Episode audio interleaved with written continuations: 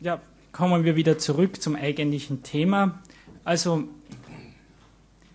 wir haben jetzt schon gehört, im Großen können wir einteilen Insektengiftallergien zwischen Lokalreaktionen, wie man es jetzt genau bezeichnet, also im Grunde genommen die, die der äh, Dr. Sturm vorher schon erwähnt hat, also über 10 cm Größe, mehr als 24 Stunden andauernd, das sind große Lokalreaktionen, die gesteigert sind und größer sind als normal, sind für den Dermatologen oft gar nicht so leicht zu unterscheiden von einer Infektion, was ja auch bei Wespenstichen oft eine Komplikation sein kann, dass sich ein Erysipeal oder eine Phlegmone als Komplikation daraus entwickelt. Das ist so oft eine Differentialdiagnose. Diese Patienten brauchen keine Immuntherapie. Aber die zweite Gruppe, die hier herunten ist, Mhm. Ah ja, schaffe ich es auch. Diese hier, die irgendeine Form von Schock erleiden, das sind die Patienten, denen wir eine Immuntherapie geben wollen und müssen. Jetzt haben wir schon so viel davon geredet. Was ist denn überhaupt eine Immuntherapie und wann sollen wir sie geben? Es ist ein kleines Wunder passiert. Es gab vor letzten Jahr erstmals eine gemeinsame deutsch-österreichisch-schweizerische Leitlinie, die sehr viele grundlegende Fragen zur Immuntherapie beantwortet hat. Und hier gibt es auch ein sehr ausführliches Kapitel zum Spezialthema Insektengiftallergie. Und hier äh, wird erstmals sehr klar beschrieben, wann sollen wir sie geben. Bei Patienten, die eine systemische anaphylaktische Stichreaktion mit Nachweis von IgE durch Hauttests oder In-vitro-Tests haben. Und hier wird jetzt gleich in eine Stadieneinteilung verwiesen. Sie erinnern sich hoffentlich an den Vortrag vom Kollegen Sturm und auch vom Kollegen Pötz, die beide die Klassifikation in 1, 2, 3 und 4 gehabt haben. Also Grad 3 und 4, dann muss man sagen, das sind die Reaktionen, wo es gefährlich sind. Obligat sollen Patienten, die eine Grad 3 oder Grad 4 Reaktion hatten, eine Immuntherapie bekommen.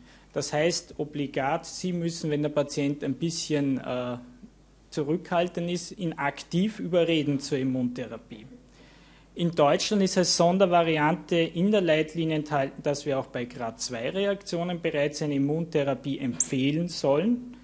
Und bei Grad 1 und 2 Reaktionen, also zum Beispiel die, die nur sich auf die Haut beschränken, sind solche Patienten, die besondere Expositionsrisiko haben, zum Beispiel Imker, die selber Bienengiftallergiker sind, oder auch die Patienten mit dem erhöhten Tryptasespiegel. Hier komme, möchte ich auf den Vortrag noch vom Kollegen Seidel verweisen. Also es ist zwar nicht immer eine, ein guter Marker, aber es ist sozusagen derzeit in der Community der Insektengiftallergie so ein Übereinverständnis, dass Mastozytose ein erhöhter Risikofaktor ist und dass der beste Surrogatmarker, den wir zurzeit haben für äh, Mastozytose, ein erhöhter Tryptasespiegel ist. Und aus diesem Grund sollen sozusagen diese Patienten, auch wenn sie geringergradige Reaktionen gehabt haben, auch einer Immuntherapie unterzogen werden. Was, ich, was hier jetzt in der Leitlinie nicht drinnen ist, was ich für mich auch immer habe, wenn der Patient einen ausgeprägten Wunsch hat, weil er ein starkes Sicherheitsbedürfnis hat, dann kann das auch eine Indikation sein. Äh, wesentlich, was leider in der neuen Leitlinie herausgefallen ist, was in der alten Leitlinie noch drinnen ist, was keine Indikationen sind, sind äh, örtliche Reaktionen. Das wird hier jetzt nicht mehr ausdrücklich ausgeführt als keine Indikation. Und die ungewöhnlichen Stichreaktionen, also alles, was jetzt nicht so in die klassische Anaphylaxie hineingehört, sind auch keine Indikationen, eine Immuntherapie einzuleiten. Wie macht man denn das? Hier habe ich ein Dia, das ich dem Kollegen Sturm verdanke. Grundsätzlich gibt es zwei Schemata. Das, was Sie wahrscheinlich kennen, das ist dieses konventionelle Schema, wo man über ungefähr 15 Wochen in immer langsam steigender Dosis das Gift appliziert. Als Daumenregel, man beginnt ungefähr mit einer Zehntausendstel Stichmenge und handelt sich so auf ungefähr ein bis zwei Stiche hinauf, die dann vom Patienten auch toleriert werden. Jetzt ist das natürlich eine unglückliche Situation. Wir wissen, dass der Patient eigentlich erst den Schutz da hinten erreicht, also in der Phase 13, 14, 15 Injektion. Wenn der Patient jetzt im Juli zu Ihnen kommt, ist das natürlich nicht sehr zufriedenstellend, wenn Sie dem Patienten sagen, ja, wir leiten jetzt eine Immuntherapie ein und Sie sind dann geschützt, wenn der Sommer vorbei ist Und aus diesem Grund haben sich sogenannte Raschimmuntherapie-Schemata gebildet, die die Intention haben, diese Wartezeit, bis man den Schutz aufbaut, zu verkürzen. Da das aber erstens logistisch und zweitens auch aus sicherheitstechnischen Gründen aufwendige Verfahren sind, wird das eigentlich fast ausschließlich stationär gemacht. Ähm, es ist in Österreich irgendwie die Besonderheit, dass das fast ausschließlich dermatologische Bettenstationen machen, in Einzelfällen auch manche pädiatrische Abteilungen, die diese Schemata, da gibt es jeweils lokal ganz unterschiedliche Schemata, wie sich das entwickelt hat. Es ist alles so zwischen zwei bis fünf bis sechs Tagen üblich. Äh, gehen wir zurück zu einer konventionellen Aufdosierung. Wie würde das aussehen, wenn Sie das äh, machen? Ich habe hier einfach mal kopiert und gescannt einen Zettel von einem Patienten, der das so mitgebracht hat. Hier sehen wir, ähm, dass offensichtlich auf eine besonders vorsichtige Steigerung äh, Wert gelegt wurde. Warum weiß ich nicht. Ich habe die Patientin da am 17.11. erstmals selber gesehen. Die wurde auswärts begonnen. Aber Sie sehen im Grunde genommen, es ist ein relativ simples System. Sie haben vier Fläschchen mit Farbkodierung. Und wenn Sie diese Farbkodierung einhalten, sehen Sie hier Injektionszeitpunkte, Injektionsmengen und Sie folgen einfach diesem Protokoll, solange alles gut geht. Wenn Sie sich nicht mehr so sicher sind, dann können Sie ja den Patienten an einen Spezialisten abgeben. Wichtig ist, in Österreich ist es so, dass die Indikation und die Erstrezeptierung nur vom Spezialisten, also vom Facharzt, das sind in Österreich Fachärzte für Dermatologie, Fachärzte für Pädiatrie, für HNO oder für Pulmologie verschrieben werden kann. Die Weiterverordnung oder die weitere Durchführung der Therapie kann dann in Absprache auch an den praktischen Arzt delegiert werden. Wichtig ist, wie geben wir die Injektion richtig? Das ist für mich ein besonders wichtiger Punkt, weil ich immer wieder hier mein blaues Wunder erlebe.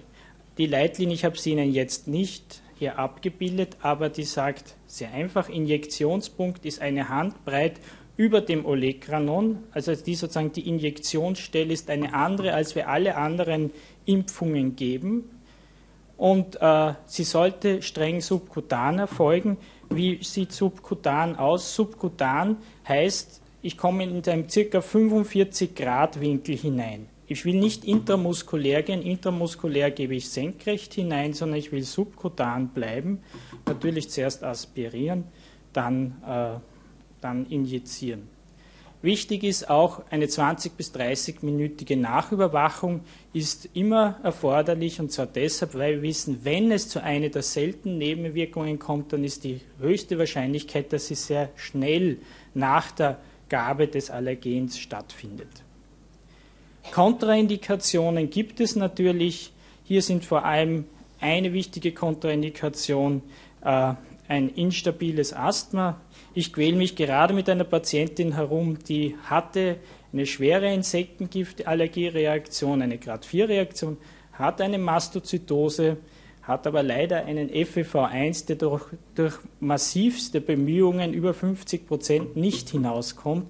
Und das ist sozusagen so eine Situation, wo man dann auch mit viel äh, Mut sich das dann doch nicht mehr traut. Also das Asthma sollte stabil eingestellt sein und unter Kontrolle, also ein kontrolliertes Asthma. Wichtig, und das möchte ich betonen, die kardiovaskulären Erkrankungen sind jetzt ausdrücklich in der neuen Leitlinie bei Insektengiftallergie keine Kontraindikation mehr, weil das besonders die Patientengruppe ist, die, wenn sie einen Stich hat, besonders starken Schaden nimmt aufgrund der geringen Kompensationsvermögen des kardiovaskulären Systems wegen der Vorschädigung. Die Behandlung mit Beta-Blockern ist hier noch als Kontraindikation aufgeführt, obwohl diese Sache jetzt äh, in Diskussion ist. Also es ist definitiv so, dass wenn wir eine harte Indikation haben, bei zum Beispiel Status Postmyokardinfarkt, wo nur der Beta-Blocker das Langzeitüberleben sichert, dann ist dieses äh, keine harte Kontraindikation mehr, aber wenn es möglich ist, umstellen. Natürlich sind Autoimmunerkrankungen von aktuellem klinischer Relevanz eine, eine Kontraindikation und Neoplasmen von aktueller klinischer Relevanz. Und natürlich die Compliance muss auch gegeben sein. Die Frage ist immer, was bringt jetzt überhaupt die Immuntherapie? Sie erbringen jetzt eigentlich zwei Aspekte. Das eine ist, sie verbessert die Lebensqualität und das zweite ist, sie verbessert natürlich den direkten Schutz. Hier sehen Sie eine Studie, die relativ oft zitiert wird, die leider so auch jetzt nicht mehr wirklich noch einmal angegangen wurde, weil das einfach akzeptiert ist.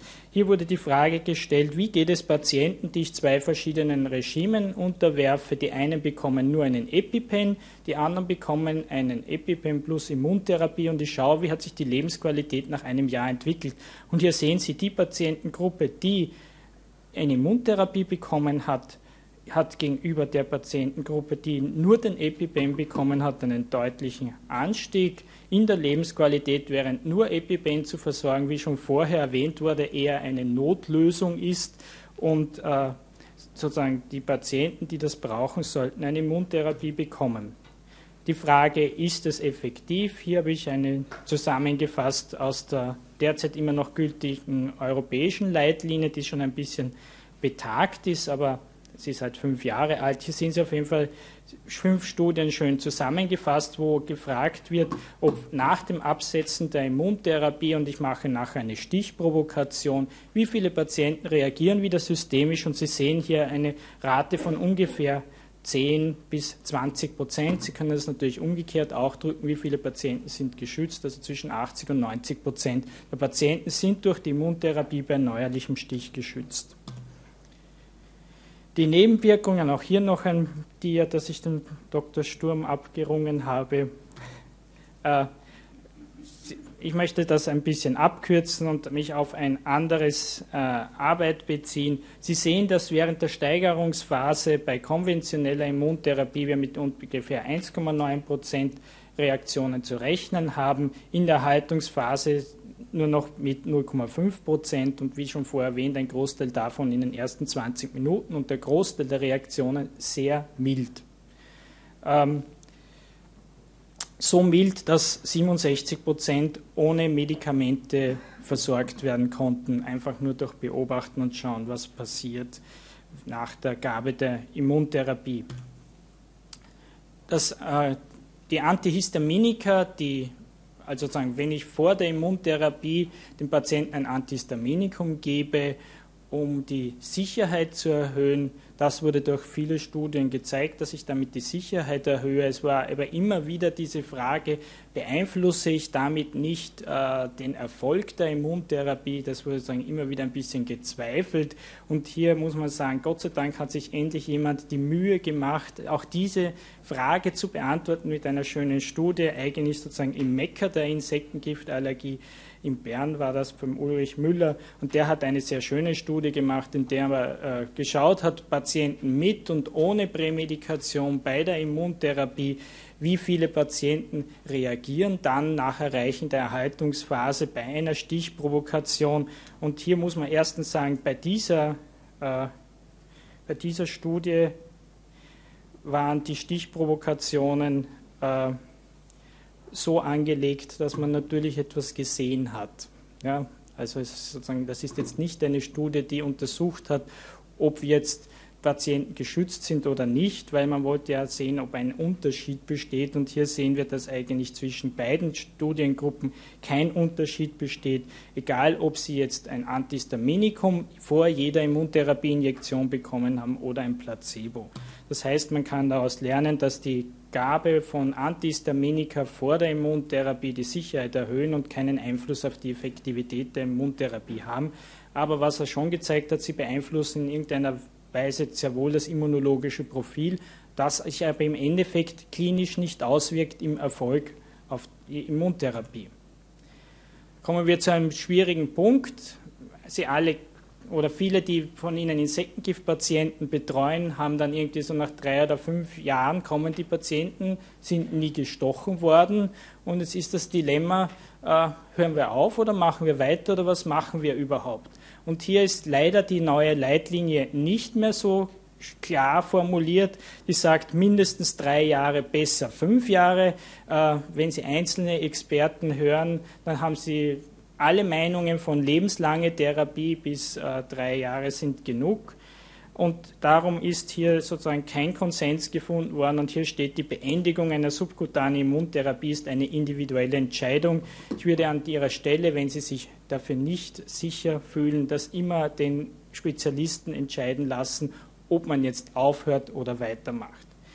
Ein wesentlicher Punkt ist, ist unter der Therapie es zu einem Feldstich gekommen, also kam es zu einem natürlichen Stichereignis, weil Patient zum Beispiel irgendwo beim Eisessen von einer Wespe gestochen wurde und dabei wieder schwer systemisch reagiert wurde, dann gibt es Studien, die zeigen, dass die Erhöhung der Dosis den Schutz, also die Schutzwirkung verbessert und dass man sozusagen nicht die Immuntherapie beenden sollte, ganz im Gegenteil, sondern man sollte die Dosis erhöhen, dann reagieren viele Patienten auch in Stichen danach nicht mehr. Somit komme ich schon zum Ende. Die Diagnose ist natürlich der Beginn.